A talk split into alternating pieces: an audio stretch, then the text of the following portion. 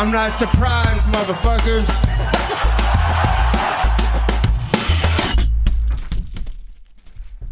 Et bienvenue à tous dans l'épisode numéro 57 du Guillotine Podcast. Aujourd'hui, on passe en revue le main event de UFC Vegas 54, Alexander Rakic versus Jan Blakovic. Aujourd'hui, je fais le tour de la catégorie Light Heavyweight avec un invité exceptionnel. Bonne écoute. Premier épisode de Guillotine Podcast où j'ai un invité. Et cet invité, c'est Lionel de chez Café Crème Sport. Bienvenue Lionel et merci de rejoindre l'épisode numéro 57 du Guillotine Podcast. Eh ben écoute, euh, salut Arnaud et ben merci beaucoup à toi surtout de me recevoir, hein, surtout en plus si c'est la première fois, c'est un grand honneur et euh, bah écoute euh, vraiment honoré moi, comme on le dit souvent dans notre podcast du Café Crème Sport, on est fan du tien de podcast. Donc, euh, euh, on perd jamais l'occasion de le mettre en avant, de le recommander aux gens. Donc, euh, franchement, venir ici, euh, c'est que du plaisir. Merci encore. Ah ben merci à vous. moi, je suis, je suis super content d'avoir découvert une, une, une communauté pardon francophone en MMA sur les réseaux sociaux, les podcasts, les YouTube, etc. Une communauté qui est vraiment saine au final et je suis super content de ça, que ce soit côté média ou que ce soit côté auditeur. Euh, donc euh, ouais, merci au Café Crème Sport et puis longue vie à Café Crème Sport. Et, euh, et aujourd'hui donc, on parle UFC, MMA. Hier, on a eu droit à Alexander Rakic contre Jan Blakovic. Jan Blakovic qui est l'ancien champion, qui a perdu sa ceinture il y a quelques mois contre Glover Teixeira. Euh, encore une fois, bravo à Teixeira qui, prend la ceinture à 43 ans. On en, on en parlera plus tard. Euh, l'événement d'hier, c'était surtout essayer de départager deux potentiels euh, contenders au title shot chez les light heavyweight, que sont Alexander Rakic et Jan Blakovic. Et ce combat, eh bien, au final, il n'a pas euh, pu répondre à toutes les attentes qu'on avait de par l'issue de ce combat, une blessure de euh, Rakic dans le troisième round. À quel point es-tu déçu ou pas, Lionel? Frustré, surtout déçu bien sûr, que ce soit pas allé au bout, mais frustré. T'as l'impression qu'on a commencé à te donner un gâteau, tu l'as à peine entamé, tu commences à trouver ça bon et on te le retire. on dit c'est fini. Voilà. Et du coup, ça nous laisse dans l'expectative parce qu'on se dit mais que serait-il arrivé? Surtout que vu le début du combat, ils étaient à un round partout, à peu près. Je sais pas comment tu as scoré les choses, mais on peut donner plutôt le premier à Blakovic, le deuxième à Rakic. Le troisième commençait à être engagé, et là, bim, cette blessure. Et du coup, ça laisse plein de questions en suspens. Euh, on souhaitait, comme tu viens de le dire, voir ce combat pour voir un des deux euh, se détacher dans la course au title shot et on se retrouve en fait avec limite plus de questions qu'on en avait au départ. Et c'est hyper frustrant. Moi j'ai l'impression qu'on n'a pas vu que la carrière n'est pas terminée en fait. Et on attend toujours qu'elle se termine. Et ah, on n'est pas bien. On n'est pas bien. Je sais pas comment toi tu as vécu la chose. Ouais, euh, moi c'était, euh, j'étais vraiment bah, dégoûté euh, de, de voir Rakic blessé dans, dans le troisième. Comme toi, hein, frustré, la pure frustration. Le premier sentiment qui, qui ressort de, de, de ce combat, c'est la frustration, parce que effectivement, moi je voyais Rakic un petit peu plus devant quand même. Je sais pas si je donnerais un round à Blakovic, mais mais on continuait, on continuait le combat. Puis on rentrait dans, dans le troisième et puis euh, dans les championship rounds, peut-être que Blakovic, justement avec euh, avec son expérience, euh, aurait pu un peu retourner la balance et le combat et nous donner quelque chose, ben peut-être un, un, retour. justement ce côté champion avec je retourne la situation, je vais je vais je vais jusqu'au bout de ce combat et j'ai une cardio de fou et puis je lâcherai rien, je suis un warrior et il parlait de cette grinta justement d'avoir euh, de, retourner chercher la ceinture parce qu'il l'avait perdue. Et le fait de perdre cette ceinture, apparemment, ça lui a donné l'envie de retourner la chercher. Et, euh, et puis c'est sûr que moi, je trouve qu'il a pris beaucoup de dégâts dans le premier. Euh, Il a pris beaucoup de calf kick, il a pris beaucoup de leg kick. Euh, mais la façon dont il est rentré dans le deuxième et puis dont il est resté droit, il n'avait pas vraiment l'air vraiment blessé. Euh, enfin blessé, quand je dis blessé, c'était plus sous euh, qui a eu des, des, conséquences par rapport au coup qu'il a pris de Rakic, je l'ai trouvé plutôt pas mal dans le deuxième. Donc euh, pour moi, il y avait toujours un combat Et, euh, et je croyais toujours en un retour de Blacko dans ce combat-là. Quand je dis un retour, ça peut être bah, finir le combat d'une façon ou d'une autre. Euh, et ça, ça c'est frustrant parce qu'on ne le verra pas et puis on ne pourra jamais le prouver au final. On pourra jamais le prouver. Exactement, ouais, complètement. Tu restes vraiment sur un sentiment d'inachevé d'inachevé complet. Comme tu dis, ça sert à rien de faire des si parce que ben, on le saura pas, on le saura pas.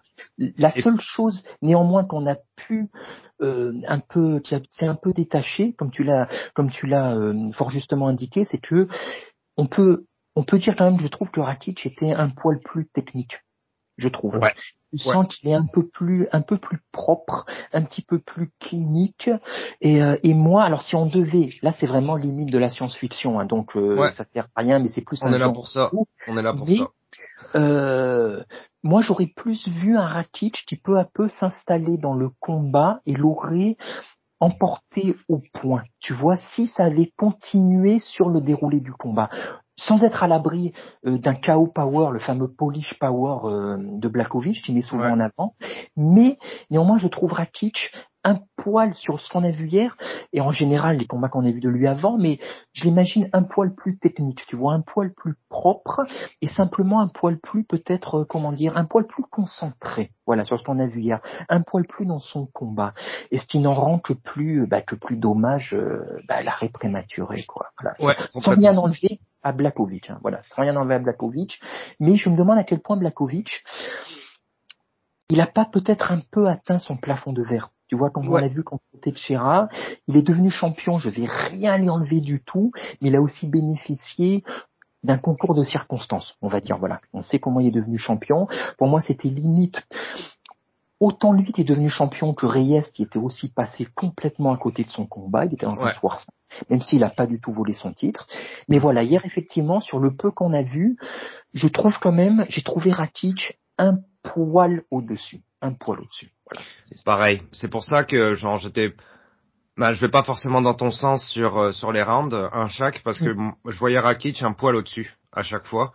Et, euh, et, et je le vois un poil au-dessus alors que comme tu dis Blakovic eh ben était pas forcément à son meilleur. Et qu'est-ce que ça a été son meilleur? Est-ce que son meilleur c'est ce combat contre Reyes euh, ou alors est-ce que c'est euh, le fait que ben il, garde Israël au sol pendant cinq rounds alors que Israël avait pas forcément de niveau? Est-ce que le meilleur de Blakovic est un petit peu overhyped et un petit peu surévalué? Euh, parce que, comme tu le dis, hein, les circonstances de sa ceinture sont, ben, je, je veux absolument rien lui retirer parce qu'il a défoncé Reyes. Enfin, ses switch kicks étaient fantastiques. Euh, en un round sur des body kicks, il a réussi à finir le combat. Euh, rien que pour ça, respect quoi, parce que il, il, a aussi un bon background en, en et en pied-point, euh, Blakovic. C'est sûr, ça l'a aidé. Euh, mais quand je vois, quand je voyais cette combinaison contre Rakic, il a envoyé, je pense, six ou sept fois la même avec euh, avec cette espèce de genre coup euh, coup au corps euh, au niveau au niveau de la droite avec remonté sur sur une gauche avec un espèce de de moyen euh, mi crochet mi direct celle-là il l'a envoyé cinq six fois et puis Rakic je l'ai pris deux trois fois au début et puis après bah Rakic le voyait venir et puis tout ce qu'il avait à faire c'était reculer contrôler la distance. Et quand il revenait bah il envoyait des meilleurs low kicks il envoyait des meilleurs calf des meilleurs calf kicks. Euh, Rakic avait du mal à les bloquer, tandis euh, pardon, euh, Blakovic avait du mal à les bloquer, tandis que Rakic les bloquait mieux. Et à la fin, c'est quand même Rakic qui se blesse. Du coup, bah alors là, encore une fois, on revient sur la frustration, mais c'est genre, c'est c'est dur pour Rakic, je trouve, parce que je pense que ça va donner l'impression qu'il n'est pas capable d'être champion, clairement, s'il peut pas battre euh, euh, Blakovic, même s'il s'est blessé. Hein, à la fin de la journée, ce qu'on va retenir, c'est l'issue du combat. C'est horrible, mais c'est comme ça que ça se passe généralement au MMA et encore plus dans le UFC. Euh, donc pour les deux là, je pense que Blakovic, euh, on va lui donner un combat parce qu'il a gagné qu'il est sur la fin de sa carrière et que c'est un champion, euh, un ancien champion et qu'il mérite et, et, et c'est tout à fait raisonnable. Euh, mais Rakic, ça va être dur. Donc je pense que les deux sont mine de rien un peu mis de côté pour le title shot contender au final. Je sais pas ce que t'en penses. Hein, c'est pas faux, c'est pas faux du tout. Bah, c'est sûr que j'ai l'impression, alors là c'est vraiment une impression, voilà, on est encore un peu dans la science-fiction, dans la spéculation en tout cas, mais que l'UFC voulait plus mettre Rakic en avant, ou ça les aurait peut-être plus simple que ce soit Rakic qui l'emporte. C'est le combattant de l'avenir, on va dire. Là où Blakovic, effectivement, euh, pour répéter ce que tu as dit un peu, mais je, voilà, je veux pas être, il faut pas qu'on soit injuste avec lui. Il a été champion, personne ne pourra lui retirer et on n'était pas à sa place. Mais c'est vrai que tu te rappelles le soir où il prend le titre à Reyes, déjà c'était un titre vacant parce que Jones n'était plus là et Reyes clairement moi, je m'en souviens très bien de ce combat parce que je pensais que Reyes, comme beaucoup, allait l'emporter. Et Reyes a fait un combat complètement, il c'était pas son soir. Il a fait n'importe quoi. Je pense qu'il se voyait beaucoup trop beau. Il a sous-estimé Blakovic et il n'y était pas ce soir-là. Plus évidemment les frappes de mule. Tu te rappelles le, le euh, ses côtes qui devenaient euh, bleu, qui avaient changé de couleur. C'était impressionnant. Donc euh, Blakovic a été champion. Il y a aucun souci. Mais du coup, Blakovic, il fait un peu penser, parce que c'est un peu le même style de personnalité en tout cas, pas forcément au niveau du style, mais à ce qu'était Miocic chez les poids lourds. Des combattants qui sont presque trop sobres pour leur propre bien, à la fois au niveau du style et au niveau de la personnalité, donc on les sous-estime.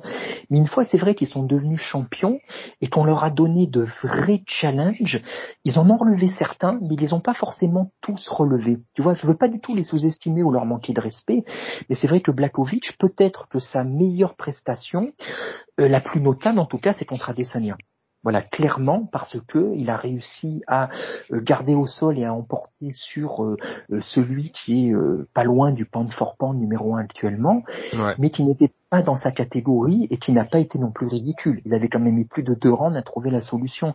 Et même ça, tu vois, j'ai l'impression je ne sais pas ce qu'on en dit aux États-Unis ou chez toi, mais ici en tout cas, ça n'a pas été, euh, Adesanya n'a pas trop perdu de sa hype, tu vois, parce qu'il n'a pas été ridicule et parce que c'était pas encore une fois, il n'était pas assez lourd. Et Blakovic, je pensais qu'il bénéficierait de plus de, euh, du coup, d'une, de, bah, de plus de hype à son niveau, qu'on en parlerait plus. Et en fait, pas plus que ça. Pas ouais, non, c'est vrai, mais c'est parce que tout simplement parce qu'il l'a gardé au sol, quoi, et que Easy est un petit euh, est un petit chouchou des fans et un petit chouchou du UFC, et, euh, et j'en fais partie. c'est ça le pire. Mais à la fin de la journée, si on, on, a, on en avait parlé dans un autre podcast avec toi et Clément, il me semble, sur, sur les, les fighters qui, euh, qui changent de catégorie et qui font des motets de poids plus ou moins bien maîtrisés. Et euh, puis on se disait qu'Israël avait, fait, avait peut-être fait ça un peu trop vite, sachant qu'il se voyait peut-être un peu trop beau dans sa catégorie, vu que la concurrence n'était pas forcément très féroce hein, chez les middleweight, ce qui est plus ou moins encore le cas aujourd'hui malheureusement. Euh, et euh, puis quand il était monté contre Blakovic, ben Blakovic lui euh, maîtrisait mieux, genre on va dire la complétude du MMA dans sa catégorie de poids, du moins. Et euh, et c'est sûr que ça avait pas forcément plu parce que de voir Easy sur le sol qui est pris en side control ou alors qui est pris en 100 kilos pendant trois rounds, personne veut voir ça. Donc forcément, il y a un peu de ben, la déception qu'il y a eu sur, sur Israël, c'est un peu transformé en pas en colère, mais genre euh, un peu ouais, ben, un peu de colère en sentiment négatif du moins contre Blakovic, alors que Blakovic a juste fait son travail. Parce que si on compare aussi, par exemple, encore je reviens sur euh, Rakic contre Blakovic, tu sais, et puis le fait que ce soit un peu deux title contenders qui soient éliminés, le chemin de Blakovic euh, jusqu'au combat d'aujourd'hui, enfin tu sais, il a quand même battu, genre d'affilée, il a battu Rockhold, il a battu Jacare, il a battu Corey Anderson, il a battu Reyes, il a battu Israël Adesanya. Hmm. On peut pas lui en vouloir quand même parce qu'il a tout battu, il a battu, il les a battus legit à chaque fois. Rockhold, il l'a mis KO. Corey Anderson, il l'a mis KO. Dominique Reyes, il l'a mis KO. Israël, il a lavé le mat avec lui. Enfin, c'est quand même genre rien que pour ça, tu sais, genre ça reste un champion et ça restera toujours un, un tu sais, moi je m'en rappellerai toujours de Blacko, mais malheureusement là, comme tu dis, on arrive un peu vers la fin et, et c'est correct. Il a eu son run. Moi, je pense qu'il a eu son run. Euh, il a prouvé que c'était qu'il était capable d'aller titiller les grands, qu'il pouvait battre des grands et qu'il pouvait battre les gens de sa catégorie et ses concurrents directs. Pour moi, c'est suffisant. C'est ah, suffisant pour s'en rappeler, quoi. Ah, mais complètement. Mais après, il lui manque, il lui manquera euh, euh, un, pour peut-être rester parmi les plus grands, le fait que ben ça c'est pas de sa faute et c'est sans être méchant, mais il lui manque un poil de charisme peut-être, comme il manquait à Miocic. Donc c'est sûr qu'il n'est pas étincelant comme d'autres et malheureusement du coup on s'en souviendra moins. Et euh, là, bah, toi qui écoutes le podcast, tu sais qu'avec Clément on aime souvent faire des comparaisons avec avec la boxe, l'histoire de la boxe. Mais il a aussi Blakovic, il a perdu le combat qu'il aurait pas dû perdre euh, contre euh, Glover. Voilà, ça bah c'était un combat imperdable. Et moi, ça m'a fait penser, dans le genre comparaison un peu, quand Michael Moorer avait perdu contre Foreman en poids lourd, il y a Mhm. bientôt 30 ans de ça. Ouais. C'est- le combat que tu devrais gagner pour justement accéder. S'il avait battu Teixeira, il battait une légende. Donc, il- euh, il aurait accédé peut-être à un niveau supérieur de hype et de reconnaissance. Et, et il le perd ce combat. Et en plus, il a tout perdu parce que c'est un combat qu'il devait pas perdre contre un gars de 43 ans. Il était largement favori. Et ce combat-là, qui aurait dû le faire accéder à un niveau supérieur, il le perd. Et de quelle façon en plus? Et de quelle façon? Et donc Ouais. du coup, c'est comme si le peu de hype qu'il avait obtenu, bah, tout a dégringolé. Il a tout perdu en un seul soir. Et c'est vrai que Blakovic, maintenant, alors qu'il est encore, il est encore bah, numéro un, mine de rien, dans les rankings, mais c'est comme si, comme tu dis, il était déjà mis de côté, en fait. Ouais. Et des- il appartient au passé. Ouais. Est-ce et ce combat-là va pas forcément euh, va pas forcément euh, aller dans le dans le sens contraire quoi. Le combat contre Rakic. Je pense pas que ça rassure euh, que ce soit les matchmakers de UFC ou alors les fans ou euh, ou les médias peu importe. Euh, il lui reste peut-être un combat. Tu sais. Et, Mm. euh, et je pense qu'on peut passer euh, on peut passer au euh, prochain point parce qu'il faut il faut continuer à parler de de, de cette catégorie parce qu'il y a d'autres gens dans, dans, dans cette catégorie, il n'y a pas que, il y a pas que Blacko euh, ou, ou Rakic, justement, d'où l'importance de livrer des prestations euh, vraiment rassurantes. Je vais utiliser ce mot-là, vraiment rassurant, et Blacko l'a, l'a pas vraiment fait, je pense. Euh, donc, euh, on va passer à, euh, moi, je vais passer vite fait euh, en revue euh, Ryan Span versus Kouté là-bas. Je pense pas que tu as eu la chance de voir le combat, Lionel. Non, Ok. d'autant plus que euh, là-bas, euh, j'ai du mal avec ce combattant. Bah oui. non, non, je comprends. Moi, le genre, euh, j'ai un peu de mal aussi. Euh, mais euh, Ryan Span a gagné euh, sur vraiment sur une belle guillotine. Euh, il a, enfin, écoutez là-bas, lui, tu sais, c'est un peu le tank. Il va te rentrer dedans, essayer de te mettre au sol et passer du ground and pound. Il y a que comme ça qu'il arrive à gagner, plus ou moins, j'ai l'impression. Et euh, Ryan Span euh, a essayé de passer une guillotine une ou deux fois. Euh, écoutez là-bas, rien voulu entendre. Il a essayé bien placé, il est repassé par dessus. Euh, mais la troisième ou la deuxième ou la troisième fois, Ryan Span euh, ben, a claqué une guillotine quand il était euh, debout et il l'a fini allongé. Euh, et QT là-bas a tapé très très vite et Ryan Span au final a gagné vraiment bien. Mais je vais passer à ça très vite parce que les deux sont encore plus loin, encore plus loin qu'au final, ben Yann euh, ou euh, Rakic au final dans euh, dans cette euh, cette épopée qui est euh, la collecte de la ceinture, au moins aller chercher un title shot. Donc je vais sans, sans manque de respect à eux parce qu'elle était très belle cette guillotine de Ryan Span, mais on va pas se mentir, ils sont très loin derrière. Donc je vais passer directement à un combat que là par contre tout le monde attend. C'est Jerry contre Glover Teixeira et pourquoi tout le monde attend ce combat Lionel? Parce que, euh, parce que Jiri. Eh oui, voilà, Ah là là. c'est la réponse. on, on parlait de hype, voilà quoi. Jiri, sans avoir de... Jiri limite n'était même pas à l'UFC, il avait plus de hype, alors que Blakovic, qui lui était déjà champion. J'en rajoute, mais c'est un peu ça. Il y a des combattants qui ont du swag euh, et d'autres qui n'en ont pas. Voilà, c'est juste, bah, je pense pas que tu vas me contredire, c'est l'un des combattants les plus excitants actuellement euh, à l'UFC. À l'UFC, c'est. Moi, je me souviens son pre... son deuxième combat, c'était contre Reyes. Le premier, c'était Osdemir, je crois. Ouais. Sauva, c'est ça. Moi, je le connaissais vraiment pas très bien, j'avoue, tu vois, je le vois arriver, mais ce combat, mais il m'avait mis les poils, vraiment, mais les frissons, quoi. Bah oui. Frissons de l'excitation. Le sentiment rare de voir un, beau, un combattant ben, que tu vois pas tous les jours, quoi. Que tu vois pas. Exactement.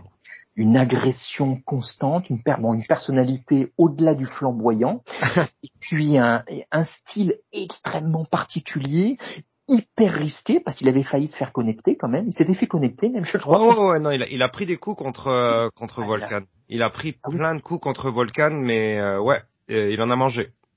Il en a mangé, euh, garde basse, mais il avance. On dirait un personnage de jeu vidéo en fait, ou un ninja sous amphétamine. On sait pas trop. Il est, mais il est au-delà du spectaculaire, il est ultra excitant, et il fait partie de ces combattants que tu as juste envie de voir. Tu sais qu'il est sur une carte, tu es déjà excité de voir la carte, voilà. Et donc, il n'a fait que deux combats à l'UFC, voilà, deux finishes spectaculaires contre Ozdemir et, et Reyes, donc, donc quelque part, c'est presque, il fait partie de ces combattants un peu comme euh, dans un autre style, comme euh, comme Islam Marachev par exemple. Peut-être que sur le papier, il n'a pas encore mérité un title shot, mais de par ce qu'il dégage, de par sa hype, euh, de par tout le monde a envie de le voir en fait combattre pour un titre. Voilà. Et même, je vais même aller plus loin, sans être méchant pour euh, Glover, tout le monde a même envie de le voir champion déjà. J'ai l'impression. Je sais pas ce que t'en penses.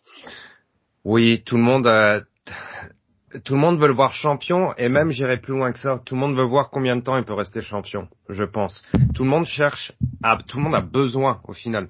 Le UFC encore plus que nous, tout le monde a besoin d'un champion qui règne et qui défend sa ceinture une ou deux fois pour pouvoir relancer un petit peu la machine. Et là, je parle des divisions qui sont, on va dire, euh, un peu moins excitantes que, euh, par exemple, les bantamweight, les lightweight, euh, les, même les flyweight en ce moment, les featherweight, etc. Tu sais, toutes les divisions où il y a, où il y a des, où il y a que des assassins du top 10, voire le top 15 jusqu'au premier, jusqu'au champion.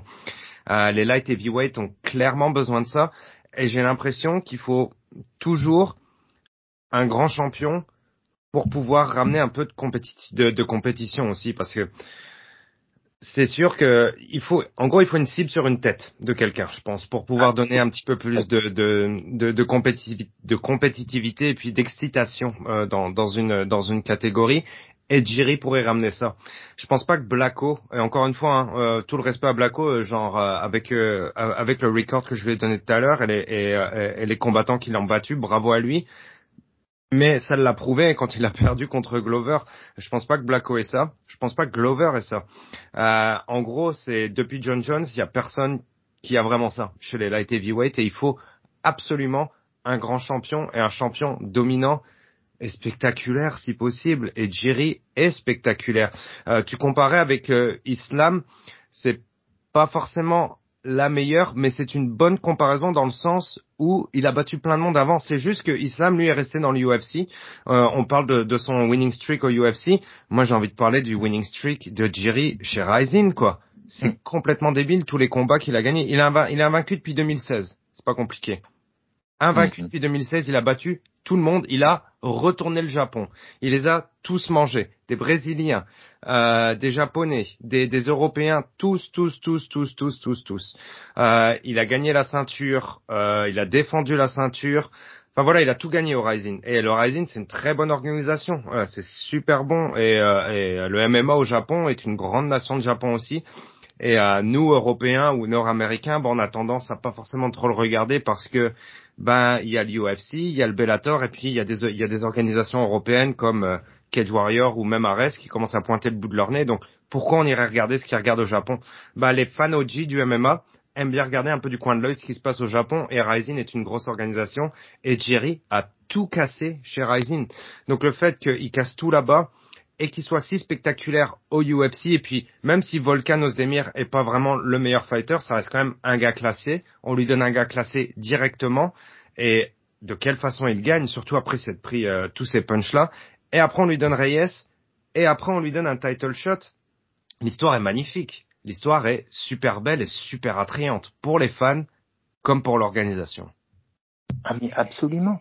Et vraiment, alors je suis tout à fait d'accord avec tout ce que tu viens de dire, et notamment sur le fait que cette, euh, cette division a besoin d'un nom, d'un nom vendeur qu'on reconnaisse. Et moi, euh, moi j'ai fait un comparo entre une comparaison entre cette division et celle des lightweight, en ce sens que pour moi, c'est quand les quand Rabib est parti, il a laissé la division des lightweight un peu dans l'inconnu, et il a fallu euh, il a fallu attendre presque le troisième combat euh, de, de Oliveira pour la ceinture, quand il vient de battre Geji, pour qu'enfin on reconnaisse un successeur à Rabib. Mais juste ici, on ne parlait que de Rabib, cette catégorie elle était orpheline de Rabib. Depuis que Jones est parti, cette catégorie de light heavyweight, elle est orpheline de Jones et on attend effectivement un nom légitime, un nom qui soit synonyme de champion des light heavyweight. Et juste ici, c'est vrai, comme tu l'as dit, on a l'impression que ce sont des gens qui récupère un bout de ceinture en attendant faute de mieux. Et à cause de ça, alors qu'il y a des noms pourtant hein, dans les rankings ou quoi, mais elle intéresse moins. Elle intéresse moins. Et c'est paradoxal, parce que comme tu disais juste avant avec justesse, la catégorie des middleweight et je trouve pas forcément plus relevée, mais parce qu'elle a un champion comme Adesanya qui attire toute la lumière, on en parle. On en parle beaucoup plus. Et cette catégorie des light heavyweight, elle attend effectivement un nom un nom, Jiri pourrait être ce nom. T'as l'impression que c'est ce que tout le monde, enfin, tout le monde veut, à commencer par l'organisation, voilà, à commencer par l'UFC. Absolument, absolument. Et euh, et je pense aussi, euh, on, je pense tu, tu parles de, la catégorie euh, des, des middleweight qui ont euh, un champion euh, très reconnu qu'est Israël, mais Israël vend aussi. Israël fait du pay-per-view et personne chez les light heavyweight en ce moment fait du pay-per-view. C'est impossible. De, ce serait impossible de les mettre sur sur un pay-per-view en, en, en, main event, sauf le prochain qui vient. Et ça, je pense, ça va être déterminant aussi. Mais même si c'est un peu tôt, j'ai quand même confiance en Jerry. Comme tu dis, il y a la hype autour de lui, euh, il y a de l'amour, il y a de l'excitation, il il y a tout ce qu'il faut justement, bah aussi pour vendre, parce que vendre, c'est pas seulement genre vendre des pay-per-view, c'est tout ce qui est genre ben brand awareness, euh, beaucoup de ben, beaucoup de reconnaissance sur les médias sociaux. Euh, alors que le fait que Jerry se bat même pas, il se bat pas pendant un an, tu vois des mèmes de Jerry partout. Ouais. Euh, et pourquoi? Bah parce que comme tu le dis, il a une grosse personnalité. Genre, tu vois une photo de lui dans la forêt torse nu, en train de faire, euh, en train de faire du shadow en, en kung-fu. Ben les gens, ça les intéresse. C'est con, hein C'est des petites choses comme ça aussi qui font que ben ton ton combattant va être quand même mis en avant par l'UFC, euh, soit naturellement, soit poussé par l'UFC, mais il va se retrouver en avant au final. Et là, de se retrouver en avant, c'est de se retrouver avec un title shot au bout de son troisième combat et d'être un fan favorite. Donc je suis vraiment, vraiment, vraiment super excité pour cette carte euh, de, Singapour qui commence à être bien stack en plus, mais euh, qui nous donnera une réponse ô combien ô combien attendu de la part euh, des fans. Et puis au final, je sais pas ce que t'en penses, et je vais te laisser avec cette question, mais moi je suis content que Glover ait gagné la ceinture, il l'a gagné au moins une fois, mais est-ce que c'est grave s'il la perd? Ah mais je suis tout à fait d'accord avec toi. Ah non mais de toute façon bah, la, la réponse est dans la question. Le fait qu'il ait gagné cette ceinture, c'était un bonus inespéré. Ouais. Et, euh, et de, de, fait, sans lui manquer de respect absolument, mais quand il l'a gagné, tu te rappelles, tout le monde était content, mais c'était comme si c'était la récompense d'une carrière en fait. Ouais. Et tout le monde a très vite compris qu'il la garderait pas longtemps. Voilà, c'était une sorte de miracle. On dirait un film, euh, un film à la Rocky, toi. Voilà, Rocky qui remonte sur le ring à 60 ans, Glover regagne une ceinture à 43 ans, comme Foreman était bah, devenu ouais, ouais, ouais. on a 45 ans. Voilà, c'est une très belle histoire, c'est un conte de fées. Et puis voilà, personne ne lui en voudra. Euh, euh, s'il la perd, et de fait, il n'y a pas beaucoup de monde qui la voit la conserver, quoi, soyons honnêtes. Hein. Et ce serait même pas, si on veut euh, penser un peu comme l'organisation, ce serait même pas forcément une bonne chose qu'il la conserve.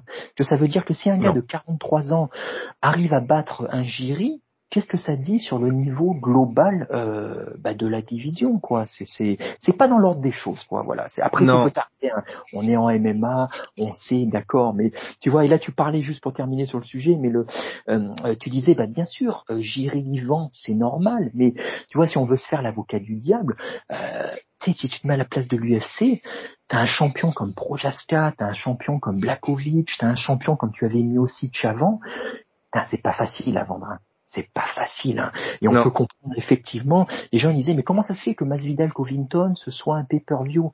Bah les gars, regardez, euh, Masvidal il vend, comme tu dis. Voilà, Adesanya il vend. Pourquoi McGregor il a des, des championships à chaque fois qui, qui, qui revient après deux défaites? Parce que c'est le plus gros vendeur de l'histoire de l'UFC. Tout ouais. simplement.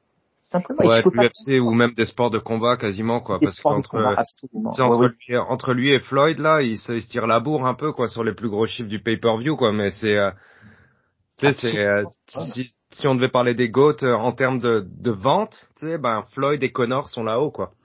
Ah mais complètement. Et explique que ce soit que tu les aimes ou pas, ce sont des athlètes ouais. et même limite des hommes d'exception parce que voilà ils ont le ils ont le petit truc en plus. C'est moi j'aime bien parler du euh, du X factor. Voilà c'est ce qui c'est ce qui différencie quelque chose. C'est pas forcément quantifiable mais quand tu vois quelqu'un tu tu sais qu'il l'a, il t'attire plus que ça. Et Jiri, il l'a. Glover, sans lui manquer de respect, mais euh, t'as pas forcément de, envie de voir une interview Glover. Tu vois, ce sera pas forcément inintéressant, mais tu vois une interview de Jiri, il y a des étincelles, il y a quelque chose qui se passe. Voilà. Bah tu sais, c'est une interview de Jiri, c'est plus genre ou alors n'importe quoi de, de, contenu autour de Jiri, c'est genre je vais me faire entertained. C'est genre, je vais être diverti, je vais être diverti. Une interview de Glover, moi je suis un gros fan hardcore de MMA, c'est genre, explique-moi ta carrière, quoi. C'est, passionnant parce que t'as 43 ans, t'as de l'expérience, t'as ci, t'as ça.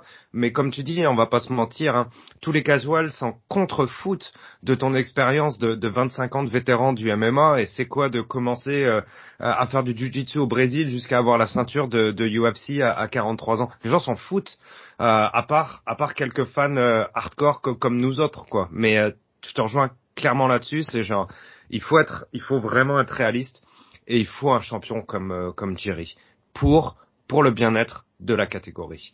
Absolument, absolument. on peut passer, ouais. Euh, à moins que tu quelque chose à rajouter là-dessus, j'allais passer à un, autre combat parce qu'on on est un petit peu sur un ordre chronologique parce qu'il y a beaucoup de news qui se sont accumulées.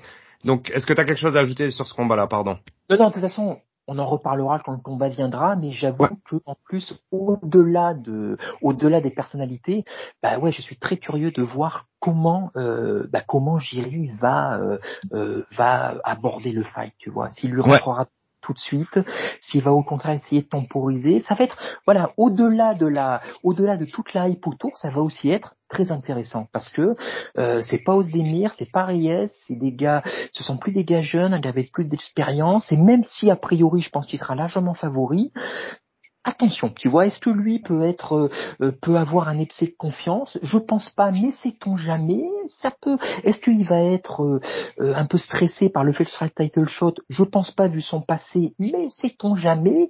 On sait jamais. Quoi, du coup, du coup, ça va apporter de nouvelles questions et on l'espère de nouvelles réponses. Donc, ce sera, ce sera passionnant à voir, quoi. Ouais, ouais, clairement. Bah c'est ce serait ce serait vraiment bête de le voir genre complètement chargé euh, genre euh, avec euh, avec les mains en haut uniquement tu sais face à un gars qui qui a une brute au sol. Ouais bah genre c'est si je commence à voir genre Jerry se faire laver au sol par par Glover tu sais tactiquement là genre je, vais être en PLS et en sueur c'est clair et net. Bon. voilà. On, on, ne on se met pas trop en avant. ouais, exactement. On a, on a, on a plein de, on a, une belle carte qui s'en vient pour Singapour. Euh, je suis sûr que toi et moi, on en reparlera chacun de notre côté euh, ou ensemble, on verra. Euh, c'est sûr que, c'est sûr qu'on en reparlera. Donc un autre combat super intéressant d'un, d'un combattant que je crois que que toi tu affectionnes aussi, du moins que tu connais et sur lequel tu portes pas mal d'attention.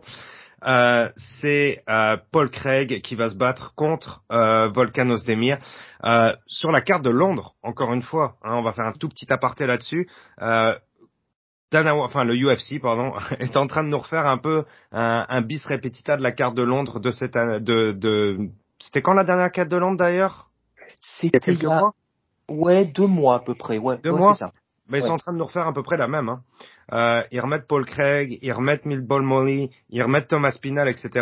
Euh, on va, on va, je vais pas me, pareil, je pense qu'on va en reparler chacun de notre côté, donc je vais, on va garder ça de, de côté. Mais Paul Craig versus Volcan.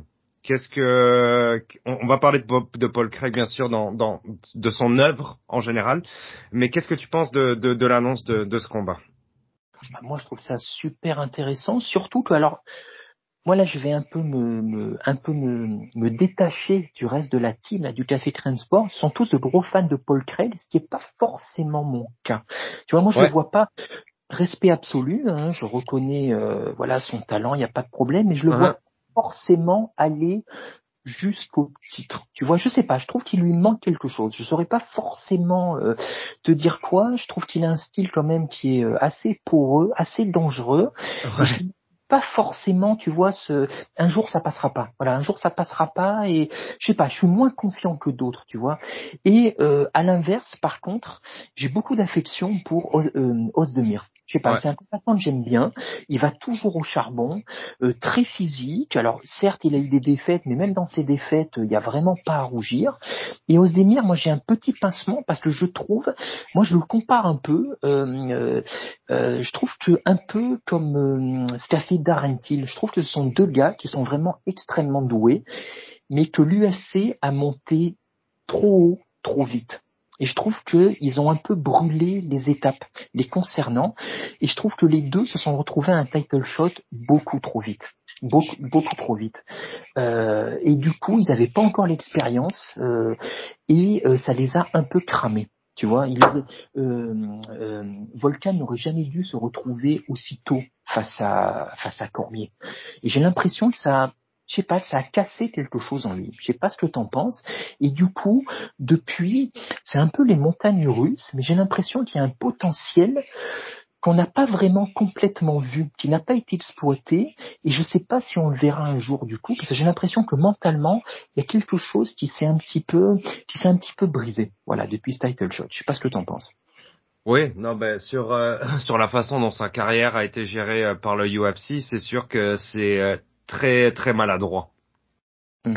Puisque bon, euh, c'est euh, avant de se battre contre Cormier, euh, bon, il a, il a des, enfin, ses trois premiers combats au UFC, donc son quatrième combat, hein. son quatrième combat au UFC, c'était un title shot. Il a battu Saint-Preux à la mm. décision partagée. Mais après, il a deux KO. C'est un KO contre Sirkunov, un KO contre Jimmy Manua. Jimmy Manua, qui est quand même un OG hein, de, de, de la de l'organisation et du MMA en général mais est-ce que c'était suffisant pour aller se pour pour aller se frotter contre Cormier qui était à l'époque monstrueux quand même?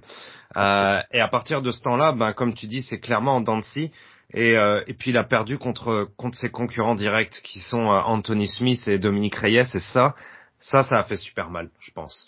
Parce que perdre contre le premier bon c'est correct euh, tu te relèves. Mais après perdre contre le deuxième et perdre contre le troisième dans ta tête c'est genre non mais attends je me situe où là? Pourquoi on m'a mis contre le premier alors qu'au final, genre, j'arrive pas à battre les autres. Euh, c'est vraiment dur. Il a bien, il a bien rebondi derrière, mais après, après, il sert encore une fois. Il a bien rebondi derrière, mais contre des gens qui étaient un petit peu plus loin quand même, hein, Latifi et puis Rakic. Puis après, bon, bah, on le remet contre des, opposants euh, qui sont un petit peu plus, euh, qui on va dire, qui ont un pédigré euh, un peu plus poussé que sont Jerry. Hein, Jerry, bon, ben voilà, on sait comment c'est fini. Et euh, ben Magomed Ankalaev qui lui est un monstre de la décision, un monstre de lutte, un monstre de MMA au final, je trouve.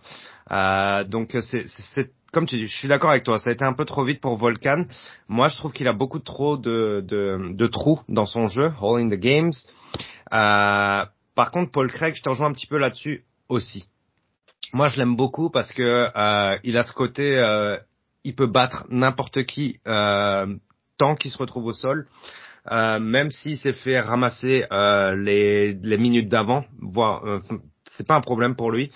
Euh, et ça j'aime beaucoup. En fait, c'est moi j'ai de l'affection pour ça parce que euh, il y a ce côté il reste dangereux dans toutes les situations, bah, à part sauf debout, évidemment, s'il se retrouverait contre, euh, contre un gros striker, contre John Jones par exemple, bon, ce serait absolument genre un bain de sang, euh, parce que son striking est correct, mais c'est pas non plus un monstre, hein. c'est son sol, hein. Paul Craig, on va pas se mentir.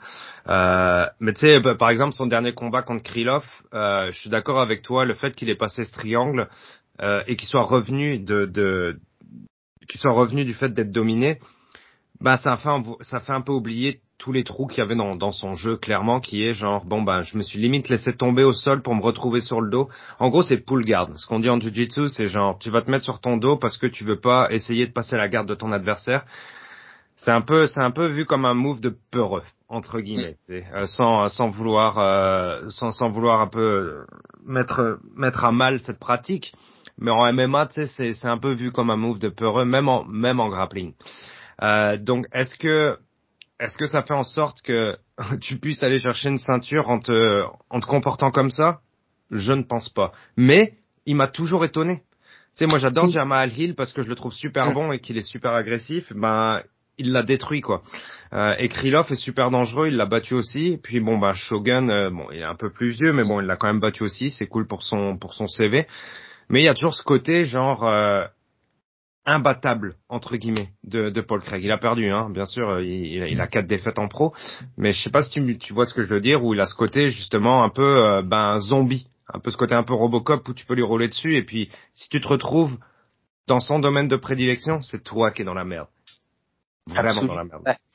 Comme un peu on dit de Oliveira de ses derniers combats, à chaque fois on dit il tombe, il y a un jour où il se relèvera pas, ouais mais jusqu'ici c'est toujours relevé. Voilà. Donc euh, on peut rien dire. On peut rien dire effectivement pour l'instant. Les faits, les chiffres et les combats euh, parlent pour lui. Donc effectivement, il y a aussi le fait que et mine de rien, on va revenir sur ce que je disais tout à l'heure. Pour l'instant, quelqu'un comme John Jones n'est plus là. Donc il n'y a plus de champion dominant. Donc pour l'instant, ce genre de game, ça lui permet de passer. Voilà, effectivement, mais a-t-il rencontré quelqu'un de super dominant, tu vois, de su avec un talent supérieur, pas forcément, tu vois, parce que même, ouais, Shogun, il avait, bah, sans lui manquer de respect, mais ça fait très longtemps qu'il est plus là, et contre contre Krylov, clairement, s'il perd, c'est la même, tu vois, c'est passé, donc. Euh, ah mais tu sais, tu, tu sais qui on oublie, il a battu, bah c'était il y a un bout, hein, mais il a battu un KLF par soumission à la dernière seconde du troisième. Ouais, voilà. Alors, je t'avoue que j'ai plus du tout le combat en tête, mais non, moi non plus, hein, moi non plus. Hein, C'est juste que genre, euh, tu sais, c'est, c'est genre. En même temps, est-ce qu'on peut s'en vouloir en 2018 de pas se rappeler de Paul Craig versus Ankalaev? Ce combat avait probablement aucune aucune importance à l'époque. Et aujourd'hui, il y en a tellement quand on le regarde parce que Ankalaev, je pense que hein, je vais, sais, évidemment, c'est avec le temps, c'est comme euh, comme du bon vin. Euh, au final, ça, ça s'affine avec le temps. Et puis Anne Kalaev, c'est clairement ça. Hein. Il, a, il a développé cette, game probablement très tôt dans sa carrière, mais il l'a perfectionné jusque, ben, jusqu'à quasi perfection aujourd'hui. Et je suis sûr qu'en 2018, il avait toujours un niveau solide et au final, il l'a quand même battu, euh, Paul Craig. Absolument, voilà. Après, comment s'était déroulé le combat. Euh, Est-ce que les deux ont évolué de manière similaire aussi? Voilà. On peut aussi envisager que euh, est beaucoup plus évolué que Paul Craig de son côté, ou en tout cas suffisamment pour peut-être aujourd'hui apparaître comme un contender plus solide. Voilà. Après, ça se joue à des niveaux. On est quand même dans le très haut niveau. Là, c'est vraiment on est dans le haut niveau de l'UFC. Ça se joue à des petits détails. Voilà. Donc, et il y a aussi un côté, et je le reconnais euh, aisément, un côté très très très subjectif aussi. Voilà. Oui, oui. Je pourrais pas t'expliquer pourquoi Paul Craig, ça le fait moins. Voilà pour moi aussi. Mais on peut m'opposer vraiment des arguments très objectifs que je reconnaîtrai. Hein. Voilà, ça c'est. Oui, oui, oui, bien sûr, bien sûr. Mais au final, euh, ce qui nous intéresse, si euh, parce que Paul Craig, il avait dit qu'il voudrait prendre sa retraite à, à 35 ans, il ne voudrait pas se battre trop tard, etc. Évidemment, maintenant que ça va mieux pour lui, il commence à doucement retourner sa veste. Mais bon, ça, on pouvait le voir venir. Hein. Euh, mais si Paul Craig gagne, on en est où pour lui? Parce qu'au final, ce que les gens attendaient pour, euh, pour Paul Craig comme combat, ben, je pense que c'était un gars un peu mieux, un, peu, un peu mieux ranké, pardon, dans la catégorie. Parce que si on, si on se disait, ben, Paul Craig pourrait aller chercher, euh, pourrait peut-être aller chercher une ceinture à un moment donné, faire un dernier run euh, au UFC, on lui donne Volcan. Euh, moi, les réactions que je voyais sur, sur Twitter, majoritairement, c'était genre, pourquoi pourquoi on lui donne euh, pourquoi on lui donne ce combat là quoi? Pourquoi on lui donne pas un gars plus haut directement pour que ben peut-être il lui manque genre ne serait-ce qu'un combat pour aller chercher la ceinture? Là j'ai l'impression il se bat contre euh, contre Volcan il le bat ben tu sais euh, enfin ça va ça va être dur quoi. Volcan est neuvième Paul Craig est huitième bon ça fait du sens mais moi je voyais plus Paul Craig aller se battre directement contre ben limite à un Kalaev ou un Anthony Smith ou quelque chose comme ça quoi. Euh, bon après le matchmaking c'est plus compliqué, c'est facile à dire de derrière mon clavier en, en, tant que fan, mais euh, où est-ce que ça l'amène pour toi? Ben alors je suis tout à fait d'accord avec. Je pense que ça continuera sa hype effectivement. Sa hype sera toujours euh, ben clairement déjà euh, Osdemir. On le savait un peu avant mais avec ce combat il entérine son statut de gatekeeper. Clairement là ça devient l'un des le gatekeeper de la division. Craig, je pense que alors comme tu l'as souligné très justement, ils combattent à Londres. Donc, est-ce qu'on lui donne pas aussi peut-être? Là, je pense qu'il y a plusieurs choses. On peut euh, euh, déjà, si on regarde les rankings, bah, en fait, je pense effectivement d'un point de vue matchmaking tout le monde était pris en fait, parce que tu as Blakovic mhm. qui affronte Rakic, euh, Giri qui affronte euh, Ankalaev et Smith c'était peut-être déjà fait avant, Santos bah, il vient d'être battu par Ankalaev et Reyes bah, il revient petitement, mais on sait qu'il est encore loin d'être. Là j'ai vu qu'il commençait à peine à recommuniquer sur les réseaux sociaux en disant je vais revenir, donc il n'est pas encore là. Donc en fait quelque part par défaut le mieux classé, aussi bizarre ça puisse paraître, c'est Volcan. Ouais il combat à Londres, donc il lui faut un adversaire, j'imagine, euh, il table sur une victoire. Ils vont encore essayer de faire gagner les Anglais. Donc, écoute, euh, vu comme ça, vraiment de manière concrète, c'est peut-être pas si bête, mais après, clairement, ce qu'il lui faudrait, c'est peut-être, euh, ouais, minimum un, un Reyes ou un Santos. Je verrais bien un Reyes, pourquoi pas, tu vois. Après, ça fait revenir Reyes, c'est un nom qui mine de rien est solide voilà, même s'il a déjà montré euh, bah, ses lacunes, mais effectivement, ça pourrait peut-être paraître plus plus legit euh, qu'un Osdemir. Osdemir qui reste malgré tout un nom quand même, tu vois, c'est pas non plus un qui, donc on va dire que c'est un combat peut-être par défaut. Voilà, c'est un, pas forcément un recul, un recul en arrière, mais un pas de côté peut-être, effectivement. Voilà, dans le, en attendant que les les euh, euh, les noms en haut s'entre-déchirent entre eux, ou bien carrément, il prend peut-être après un vainqueur, vu qu'ils vont combattre tous en même temps, il prend le vainqueur de Ankala Smith peut-être. Voilà, c'est il y a que ça pour lui. Moi, j'ai l'impression, c'est parce que, mais je me dis même si c'est ça qu'il veut, c'est genre comment tu fais un call-out là-dessus? Oui, ouais, oui, c'est. Je veux dire, c'est très, c'est très awkward, quoi. Tu te retrouves au micro si tu gagnes et tu fais genre, euh, tu non, quand tu call out quelqu'un, tu call out quelqu'un. Tu call c'est dur de call out un vainqueur parce que c'est genre, non mais attends, c'est, est-ce que tu call out Ankalaev ou est-ce que tu call out Smith? Ouais, ouais, euh, C'est un peu compliqué. Donc, moi, je le vois un peu arriver et faire genre, non mais moi, tout ce que, tout ce qui m'intéresse, c'est euh, des adversaires plus, plus haut que moi. Maintenant, je veux quelqu'un du top 5 pour le prochain pour pouvoir aller chercher la ceinture. Quelque chose plate comme ça qui vendrait pas vraiment au final, mais est-ce qu'il a d'autres choix, quoi? C'est la seule chose qui s'offre à lui, j'ai l'impression, quoi, pour la suite.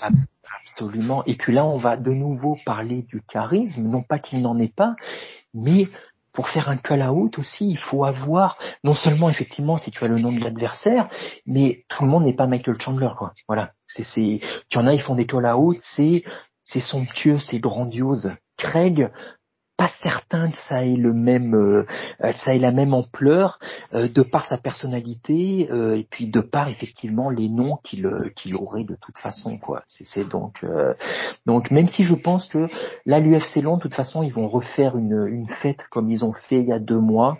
Donc je pense que ce sera d'abord plus la victoire de chaque Anglais, qui chaque Britannique en tout cas, qui sera visée. Le reste après, c'est limite, euh, limite du bonus quoi. Même si juste sur cet event, je fais juste un aparté. Moi, je suis quand même déçu qu'ils le fassent pas à Liverpool comme ils avaient annoncé. Bah oui. Euh, bah oui. Complètement. Mais pourquoi? Parce que à mon avis, ils ont fait des bons scores sur le gate aussi. Mmh. Oui, donc oui, c'est possible. Ouais, bien sûr. Je pense que Dana White, il, il, aime bien les pay-per-view, mais là c'est pas un pay-per-view, donc il est obligé de faire une grosse gate. Ouais, ouais c'est Mais c'est dommage parce que là, ça fait à la fois c'est pas Liverpool alors qu'il y avait, tu aurais mis les combattants locaux sur la carte, c'était la tuerie. Et ça, ça, fait un peu redite, tu vois. C'était génial l'UFC Londres, un des meilleurs UFC Fight Night de l'histoire. Mais ça fait un peu, tu dis ouais, mais vous l'avez déjà fait ça, tu vois. C'est ça fait un, un peu remake. En plus, il y a les mêmes combattants. Ouais, bon, ok, d'accord, c'est c'est bon, d'accord, allez, ok. Bon, ça passe pour cette fois, mais bon on. Ouais, euh, je, suis d'accord, je suis d'accord. Encore une fois, on a plein de temps pour en parler et je suis pas mal sûr que, que, toi et moi, euh, on, trouvera, on, en parlera encore une fois, euh, peu importe chacun de notre côté ou ensemble. Un autre combat de cette catégorie, on continue encore plus deep dans la catégorie combat que tu as mentionné et que j'ai mentionné aussi et qui fait du sens peut-être pour la suite, pour le vainqueur de Paul Craig ou Volcan, c'est Ankalaev versus Smith. Et celui-là, il est énorme, je pense, parce que s'il y a bien un combat qui nous amène pour un title shot, c'est celui-là. Est-ce que c'est quelque chose que tu validerais de ton côté? Ah ouais, il n'y aurait pas scandale du tout. Enfin, surtout si c'est Anka. En fait, si Ankalaev gagne, il peut avoir un title shot. Si c'est Smith, c'est moins sûr. Tu vois, je sais pas si tu es d'accord avec ça, parce que clairement, euh, Ankalaev, c'est un peu comme Rakic, l'UFC veut le monter. Et il euh, n'y a pas scandale. Hein. Il a clairement le gabarit, les épaules pour obtenir un title shot. Voilà. Moi, j'aime bien ce combattant parce qu'il est, il est sobre dans tout ce qu'il fait. C'est vraiment, c'est là. Euh, il peut ne pas être très sexy à voir combattre, ça je comprends tout à fait. Mais par contre, il est, euh, il y a un côté clinique chez lui. Euh, il monte, il la ramène pas. Et puis, bah, tu vois son tableau de chasse. Bah, à part le, la défaite contre Paul Craig qui remonte donc à plus de 4 ans, que tu as mentionné tout à l'heure, c'est jamais, c'est jamais, à part les deux combats contre Couté là-bas. Mais bon, là, il y avait des, il y avait des griefs perso entre les deux. Mais sinon, on voit tous ces derniers combats, c'est que des décisions unanime, hein, ceux de sauf erreur. C'est jamais, euh, c'est jamais, euh, on va pas se mentir, hein, c'est pas hyper glamour, hyper excitant à voir, mais par contre, il y a aucune contestation, quoi. Non. Il domine. Il est euh, vraiment ce qu'il fait, il le fait super bien. C'est une sorte de domination. C'est un peu une caricature de combattants de l'Est. Comme des fois, tu sais, on parle des combattants de l'Est qui sont pas très agréables à voir combattre, mais par contre, bah, ils dominent, ils sont implacables dans ce qu'ils font, quoi. Et lui, clairement, il fait partie des gens qui, ouais, passent un peu sous le radar, mais tu sens qu'ils ont déjà une, une, sinon une taille patron, du moins une taille pour aller défier le patron. Voilà, c'est lui qui est le patron. Ouais, ben, euh, je suis d'accord. Hein, c'est euh, moi ce qui me, le mot qui me vient à l'esprit pour euh, pour ce type de de, de combattant et euh, ce style de combat, c'est c'est la discipline. C'est mm. incroyable la discipline qu'ils ont du round 1 au round 3 ou du round 1 au round 5. C'est incroyable à quel point tu peux sticker à ton game plan et euh, c'est du travail acharné, je pense, et des semaines et des semaines de drill, euh, des bases qui sont respectées à 150%. Et, euh, et puis si à côté de ça, ben t'as la forme physique, c'est super dur, quoi. C'est super dur pour les combattants d'en face parce que t'as des grands Je pense que dans, dans, dans, en tout cas en MMA, hein, on va dire euh, sur euh, sur le MMA moderne, euh, en ce moment t'as un peu de titres de champion. T'as les gars qui sont super entertaining et qui sont un peu mode feu d'artifice, et puis t'as les gars qui sont super disciplinés. Euh, donc les gars qui seraient super disciplinés, ce serait bah, par exemple un Habib, et un, un gars qui serait un peu d'artifice, ben ce serait par exemple un Israël. Euh, évidemment, tu sais, c'est genre grappling contre striking, genre je fais une comparaison un, pas forcément euh, euh, pas forcément legit, mais euh, c'est c'est important d'avoir énormément de talent ou énormément de discipline ou les deux des fois. Et euh, et Kalaef a ben, du talent dans le sens où euh, ben, il a tout gagné, puis il est, il est super bon dans ce qu'il fait, mais il a une discipline qui est terrifiante, je trouve, parce que euh, tu perds tous tes rounds au final contre lui, quoi. Et c'est difficile de le toucher. Moi, je l'ai vu euh, sur, sur ses derniers combats, comme, euh, comme, comme tu as dit, il a tout gagné, et ça a toujours été à la décision, mais il s'est rarement fait toucher. Tu sais. Euh, il s'est, il, s'est fait knockdown peut-être une fois, mais la façon dont il s'est relevé derrière pour encore une fois repartir dans son MMA et être super sérieux là-dedans et gagner le round, c'est c'est effrayant, je pense. Tu sais, moi, j'aurais peur de j'aurais peur de lui dans le sens où ben tu vas peut-être pas prendre une euh, une mine en pleine tête qui va t'envoyer genre euh, euh, dans les enfers et qui va te faire tu vas te réveiller tu sais pas où. Euh, c'est pas c'est pas dans ce sens-là, c'est dans le sens où tu vas perdre tout du long. Est-ce que tu peux faire quelque chose? Bah, la plupart des light heavyweight, je pense, peuvent rien faire au final contre Anne Kalaev. Est-ce que Smith peut le faire? Je suis pas sûr parce que ben Smith, en tout cas, il a du courage. Il s'appelle, son surnom, c'est Lionheart.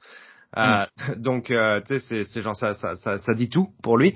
Euh, mais c'est sûr que, tu sais, ces trois derniers combats, il les a gagnés au premier round euh, en finition, soit soumission, deux fois une soumission, une fois un TKO avec un doctor stoppage. Euh, et puis contre deux beaux candidats quand même, Jimmy Crute et Ryan Span. mais c'est pas non plus les meilleurs et puis c'est pas Nkalaev. Donc j'ai du mal à voir Anthony Smith à moins qu'il déroule complètement quoi et qu'il qu parte en brawl. Euh, à ce moment-là, peut-être, peut-être on peut voir Ankalaev en danger. Euh, mais si on parle purement de MMA technique, Ankalaev est clairement au-dessus et puis Ankalaev doit aller chercher un title shot. Alors mais exactement, mais Anthony Smith, moi j'aime bien parce que ça a l'air d'être un gars cool, euh, qui a toujours répondu présent, comme tu dis, vraiment, mais il a, il lui manque juste euh, bah, juste un peu de talent, quoi, juste un peu de niveau, tout simplement, pour aller tutoyer les tout meilleurs. Il est là, il est dans le top 10, le top 5, il n'y a pas de souci, mais mais il lui manque le petit truc, tu vois, et comme tu dis, ces derniers combats, quand tu vois les noms, respect, hein, mais Kroot, Span, c'est pas des types qui ont qui soit n'ont jamais eu, soit n'ont plus le niveau. Il dit qu'il a affronté dans sa carrière quelqu'un qui était lui vraiment avait un niveau un peu supérieur, il a perdu. Pas forcément de beaucoup, mais il a, il a perdu. Contre John Jones, il n'a pas été ridicule, mais il a perdu quasiment tous les rounds de, de, de mémoire, quoi. Voilà, c'était donc c'est effectivement euh, euh, là on lui donne un peu Smith parce que euh, voilà la logique c'est que Ankalaev le passe pour euh, pour demander un title shot. C'est pour ça que je te disais, même si Smith l'emportait, mais je le vois, je vois pas comment il pourrait l'emporter. Hein. Mhm. possible. Ah, bien sûr, blabla, mais je vois pas, effectivement. Comme tu dis, Ankalaev, il est juste trop discipliné, il est, il est clinique. Voilà, c'est vraiment, moi, il me fait penser à ces combattants de l'Est qui sont, ils ont un game qui est létal. Voilà, tout ce qu'il fait, il le fait. Il n'y a aucune fioriture dans ce qu'il fait. C'est pour ça que c'est pas forcément très excitant à voir, mais par contre, il nullifie tellement ton jeu qu'effectivement, même si tu prends pas de dommages, tu te dis mais je suis en train de le perdre, toi, et tu vois pas comment tu peux le retourner. Exactement ce que tu as dit.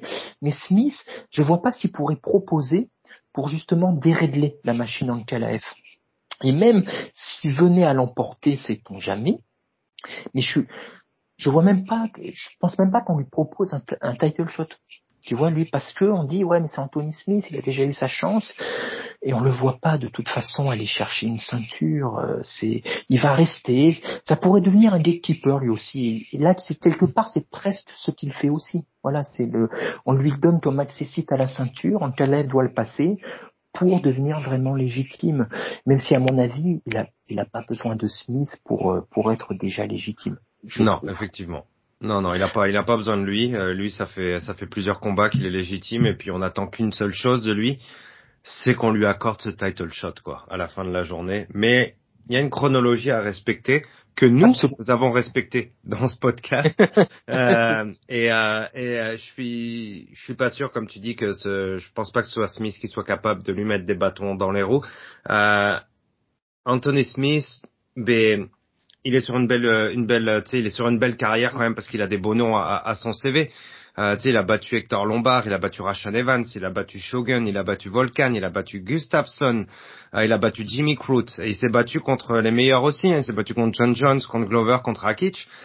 Mais euh, c'est un peu le gars du ventre mou du classement, quoi. Il va remonter, il va redescendre, il va remonter, il va redescendre, il va monter, il va redescendre, et il sera jamais au top, malheureusement.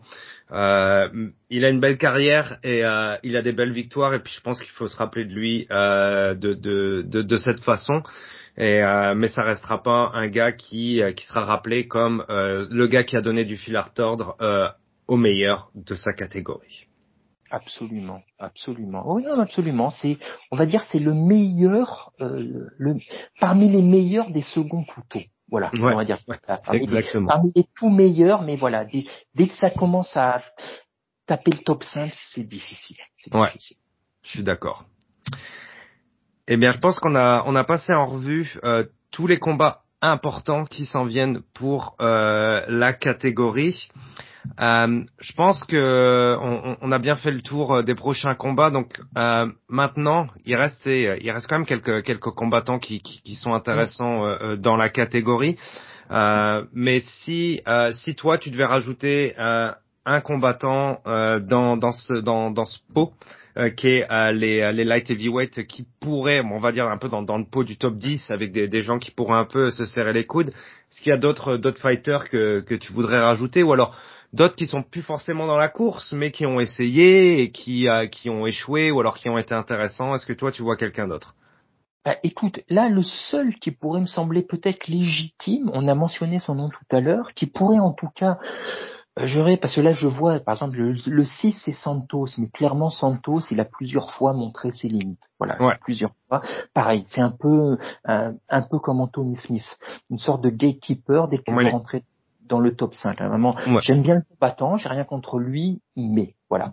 Pour moi, il est euh, complètement out, hein, euh, Santos. Là, pour moi, c'est euh, ça, ça va être bah, surtout que après sa blessure, son âge, Euh, et euh, et ces, ces quatre défaites euh, lors des cinq derniers combats, pour moi, c'est c'est pas mal fini quoi pour euh, pour Santos. Et, et je voudrais pas que ça aille plus loin, pardon, pour lui avec une autre blessure, etc. Euh, pour moi, c'est pas mal fini là. Ouais. Ouais, c'est possible.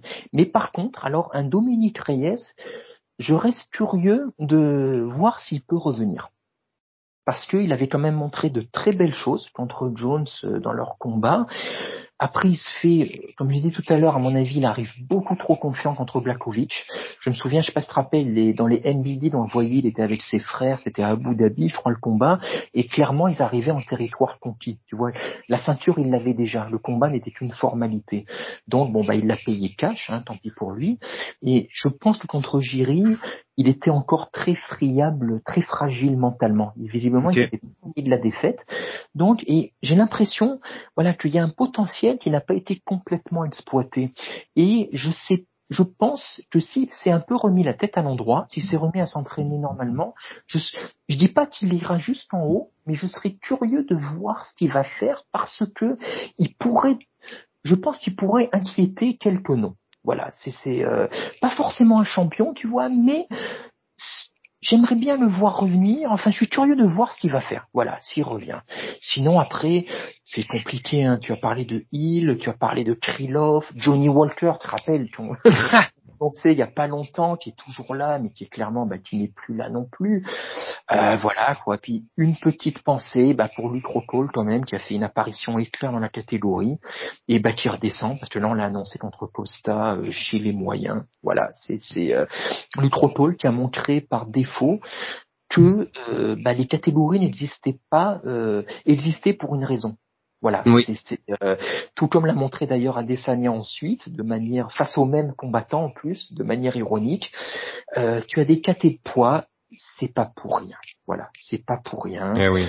Et, euh, et, donc voilà, tu peux pas faire n'importe quoi en montant au gré de tes envies. Euh, voilà. Et quelque part, bah écoute, c'est une bonne chose parce que ironiquement, je pense que à la base, Rockhold, bah, tout comme Adesanya d'ailleurs après lui, mais je pense que Rockhold est un meilleur combattant que Blakovic, vraiment, il est beaucoup plus talentueux de base, mais quand tu ne prends pas ton adversaire au sérieux et que tu penses que tu vas monter de catégorie euh, facilement les doigts dans le nez parce que tu t'appelles Ultra Cold, bah ça marche pas comme ça. Voilà. c'est, Et voilà, on en reparlera quand le combat euh, viendra, mais je suis très très curieux et limite inquiet euh, de le voir contre Costa. Tu vois, parce que ça fait trois ans qu'il est plus là. Ouais, c'est chaud quand même. Ouais, ouais, ouais, ouais. Celui-là, on, on, va reparler de cette carte aussi qui, qui va être, euh, qui va être monstrueuse. Et moi aussi, j'ai, j'ai très peur pour, euh, pour, pour Luc Rockhold. Et euh, un combat d'ailleurs que j'avais oublié. On parlait de Santos et j'avais oublié que Jamal Hill versus justement Thiago Santos était annoncé pour le 6 août. Donc c'est un peu l'été des light heavyweight où peut-être tout va se remettre dans le bon sens. avec genre un top 5 un petit peu plus fourni et stable, on va dire. Euh, c'est peut-être ce qui va se passer au mois de septembre. Du moins, on, on, on sera là avec euh, une meilleure idée de, de ce qui s'en vient euh, par la suite. Je pense que les prochaines cartes vont nous donner euh, une bonne idée de quelle direction on prend chez les light heavyweight. Moi, il y en a un que je voudrais mentionner qui est plus un, un, fan favorite de mon côté, plus un coup de cœur, c'est c'est Khalil Roundtree.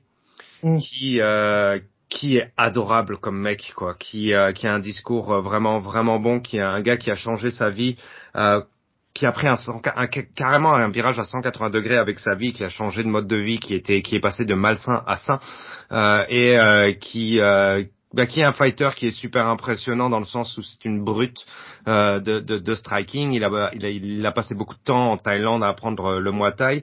Il a, il a des performances en dents clairement, et je pense pas qu'il sera jamais champion mais j'adore le voir se battre à chaque fois, tout le temps, euh, parce que parce qu'il frappe comme une mule et parce qu'il donne tout dans l'octogone et puisqu'il a un discours positif. Et même si ça peut paraître très corny, ça fait toujours du bien d'avoir des discours positifs dans le MMA. C'est des sports de combat.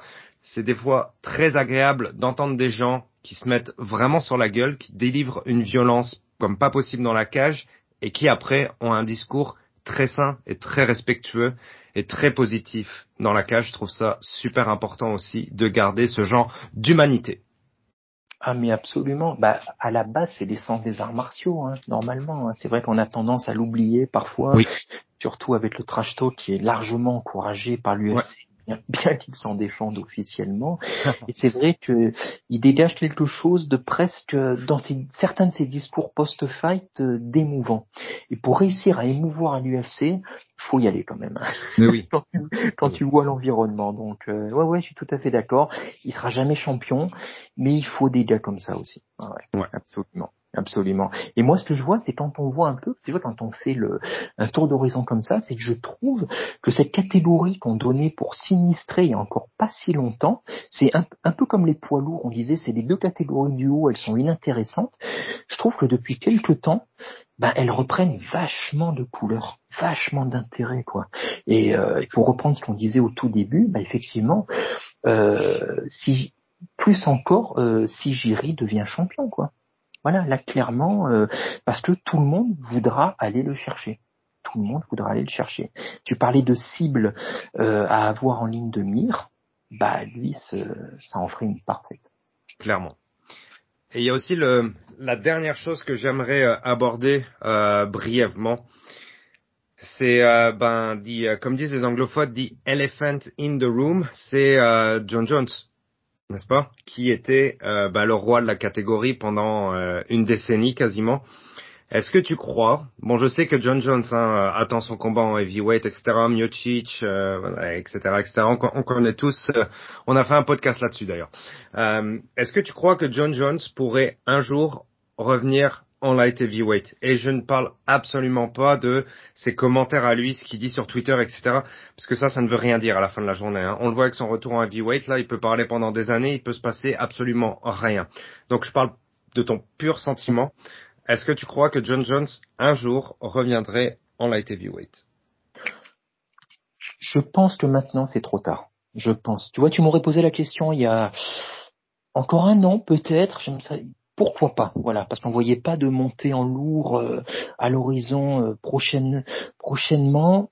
Euh, et puis surtout vu les noms en light heavyweight qui redeviennent compétitifs, pourquoi pas? Maintenant, j'y crois moins, surtout qu'il commence à partager toutes ces photos, il commence à se faire un vrai corps de poids lourd, bien ou pas bien, ça je sais pas, c'est un tout autre débat. Et comme tu le dis fort justement, son combat contre Music, il n'est pas encore arrivé, il se peut se passer tellement de choses, mais néanmoins j'ai l'impression, je sais pas, il s'est passé trop de temps, tu vois. J'ai l'impression qu'avec Jones, il y a quelque chose qui s'est cassé, la dynamique s'est cassée. Même ses fans, euh, euh, à une époque sur Twitter, tu avais des fans hardcore de John Jones qui le défendaient, même eux, j'ai l'impression qu'ils ont, comme on en parlait dans le podcast, je crois, ils ont disparu. John Jones s'intéresse moins parce que ben, il a un peu disparu, ben, il a disparu de l'univers UFC. Et je j'ai l'impression que même lui en est un peu sorti tu vois. Alors après, peut-être il va me faire complètement mentir hein, quand il va revenir chez les heavyweights, il revient. Mais après le voir euh, s'astreindre à de nouveau maigrir pour redescendre à l'âge qu'il a, ah, j'ai pas l'impression. Je pense qu'il a tout largement prouvé chez les light heavyweight. Je sais pas, je sais pas. Tu vois, même moi qui étais un gros défenseur de son, de sa montée en poids lourd, parce que je ne pas changé ou quoi. Même moi, je commence à, je vais pas dire être blasé, tu vois, mais ni moins y croire, mais à temporiser un peu, quoi, tu vois. Je commence à voir un peu ton discours. Euh, bon, une fois qu'il y sera, s'il y est, on verra, on avisera, tu vois. Donc ça, ce sera déjà un step. Et, et toi, t'en, t'en, penserais quoi, du coup? Mais je suis d'accord avec euh, tout ce que tu dis, c'est que pas mal tous les éléments sont contre ce retour-là. Après, si je le mentionne, c'est parce que pas mal tout est possible hein, au, UFC. C'est pour ça que je le mentionne et que genre, il aura toujours ce, ce, ce qu'appellent les combattants entre le Dana White privilege. Euh, il aura toujours un petit peu de ça au fond de lui, je pense. Euh, mais comme tu dis, euh, tellement de travail pour monter, ça serait la même chose pour redescendre, je pense quasiment au final. Euh, L'imposition de travail et de stress sur son corps serait, serait énorme et est-ce que, ah, encore une fois, hein, comme, comme j'ai dit, genre après, après cet été, je pense qu'on aura une bonne idée de qu'est-ce que, qu'est-ce que la nouvelle compétition au sein de light heavyweight. Est-ce que, tu sais, imagine on a le scénario, euh, bon, Jerry gagne et euh, après il se bat contre euh, euh Ankalaev. Est-ce que John Jones fait partie de cette conversation? Non. L'important c'est qu'il y ait un nouveau champion et l'important c'est que ce nouveau champion qui qu'il soit, ben, défendre sa ceinture contre Ankalaev. C'est ça la priorité des light heavyweight. Donc, euh, et là, ça serait, ça nous amène genre encore genre six mois, un an plus tard. C'est mort, je pense. Euh, Est-ce que c'est un combat ou deux en heavyweight pour John Jones? Et c'est la fin, je pense aussi. Oui, pareil, absolument. Juste de manière ironique, peut-être se dire que il serait peut-être redescendu si Glover était resté champion, tu vois, en disant lui, il est peut-être plus prenable. Ouais. T'imagines s'il descend, si c'est pour se taper des Jiri ou des Ankalaev qui eux euh, entrent dans leur entrent ou sont dans leur prime avec le corps qu'ils ont, les skills qu'ils ont, c'est compliqué quand même. C'est ouais. Il faut pas oublier que John, quand même, maintenant, il a passé la trentaine. Et clairement, moi, je pense exactement comme toi. Il monte pour le, pour le, pour la legacy un ou deux combats en heavyweight et puis et puis il tire sa révérence. Voilà il va ailleurs parce que c'est c'est suis exactement comme toi quoi. C'est son corps son nouveau corps lui a demandé trop de travail. Euh, je le vois pas le lâcher le lâcher de sitôt quoi. voilà.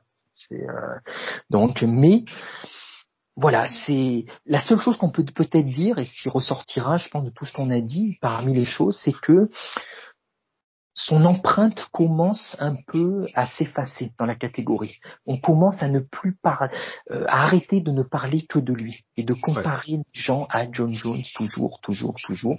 Ouais. Tout comme ça y est, enfin Oliveira commence à avoir sa place. Sa place, on arrête de parler de Rabib. Rabib. Ouais, c'est vrai, c'est tannant. C'est vraiment tannant c'est le, c'est, mais c'est rigolo d'ailleurs parce qu'en UFC, on a ce qu'on appelle, on stigmatise souvent ce qu'on appelle la culture de l'instant, mais à l'opposé, on a l'impression que ce sont les gens les plus, les fans sont les gens les plus conservateurs du monde, quoi. Et ouais. de par encore de, de, de, et en pas longtemps, j'ai encore vu une, une, je sais pas, une discussion, euh, est-ce que JSP aurait battu Ousmane, machin, mais arrêtez, les gars. On s'en fout la science-fiction, mais totale. Ouais, ouais. ouais. Non, mais c'est du, c'est, du même niveau de genre, c'est quoi le combat entre un grizzly et un, et un dos argenté, quoi? On s'en fout. Quoi, ça n'arrivera jamais. Et c'est ça. Ou alors. C'est pas les mêmes, c'est pas les mêmes combattants. C'est la même chose. C'est pas les mêmes oui. combattants. Ils sont pas à leur prime dans le même poids. Euh, non, non, mais ça n'a rien à voir. Mais exactement, exactement. Donc euh, voilà, Jones, il a eu un run incroyable et on est passé à autre chose. Voilà. Ouais, exactement. Exactement. Place à la nouvelle génération. Il y en a deux beaux qui s'en viennent. Oh là là, je pense hein, si euh, si euh, si je fais le tour de notre conversation, c'est clairement Anne Kalaev et euh, Jerry. La seule chose que j'ai un petit peu peur pour Jerry, c'est son ring rust entre guillemets parce qu'il s'est, il s'est pas, bottu, pas beaucoup combattu. Encore une fois, hein, c'est, c'est l'UFC à travailler à le mettre là-haut sur juste deux combats, ce qui est exceptionnel. Et puis ils ont réussi là-dessus. Ils ont fait une très bonne job je trouve. Euh, donc il peut pas se battre forcément tous les tous les trois mois quoi. Euh, j'espère qu'il va arriver je suis sûr qu'il va arriver en forme. Euh, je suis sûr qu'il va arriver super concentré. J'ai hâte. J'ai hâte. Ah oui, oui absolument. Mais rien là rien que l'idée de le savoir qu'on va le voir combattre euh, ah ça ça émoustille par avance. Absolument. Ouais. Avec quelle coupe de cheveux va-t-il arriver aussi, je me demande. Ah, J'espère. Bah, ça fait partie justement de l'excitation. Et oui. et oui. Donc, oui, oui, clairement. Et je conseille euh, aux gens qui n'auraient jamais euh, vu en interview. En interview, c'est l'un des mecs les plus lucides, pertinents et passionnants que j'ai entendu et humble humble en même temps, parce qu'autant il est complètement cinglé et agressif dans la cage, autant en interview, c'est Dr. Jekyll et Mr. Hyde, quoi, vraiment. Ouais, non, non, clairement. Mais euh, tu, parlais, tu parlais de l'essence des arts martiaux euh, tout à l'heure, qui est évidemment ben, le respect, etc. à la base, hein, bien sûr. Euh, mais euh, Jerry, lui, il est à, à, à fond là-dedans, quoi. Tu sais, c'est genre, c'est clairement un gars du Muay Thai et du striking, mais genre, euh, il est, on sent qu'il est très imprégné de genre vraiment le, les traditions de tout ce qui est vieux arts martiaux, etc., etc., où il est vraiment genre en mode respect de son corps, respect de la nature, euh, respect de l'autre. Euh, c'est quelque chose de très pas cosmique, mais euh, ah, on va dire limite romantique des arts martiaux. Et moi, ça, ça, ça, me parle clairement. Quoi, j'adore ça. C'est ouais. la figure limite à la Bruce Lee un peu, mais version sportive, professionnelle. C'est trop cool. Complètement. Bah, tu as quand même, comme tu, pour rappeler ce que tu disais tout à l'heure, hein, tu as quand même, euh, qui ne connaît pas, va checker sur Google, on le voit taper sur des armes. Voilà. C'est comme ça que ouais. tu fais Paris dans oui. Eh oui. Je veux dire de plus. je veux dire de plus, à rien. Pour l'instant, je pense qu'on a fait pas mal le tour de, de, de la catégorie. On a un bel été qui s'en vient sur beaucoup de cartes et aussi dans cette catégorie-là. Euh, merci beaucoup Lionel pour, euh, pour être venu, ça fait énormément plaisir et euh, c'est c'est vraiment cool d'avoir un invité pour pour la première fois. Je suis très content que ce soit avec toi. Ben merci beaucoup. Ben, écoute vraiment alors plaisir euh, ô combien partagé et ben, comme déjà dit, hein, de toute façon tu es aussi tu as ton rond de serviette chez nous quand tu veux. Donc c'est avec grand grand plaisir. Je sais que je parle au nom de de tout le monde. Ok. Merci beaucoup encore. C'était l'épisode numéro 57 du Guillotine Podcast. On se reparle très bientôt. Merci beaucoup. Ciao.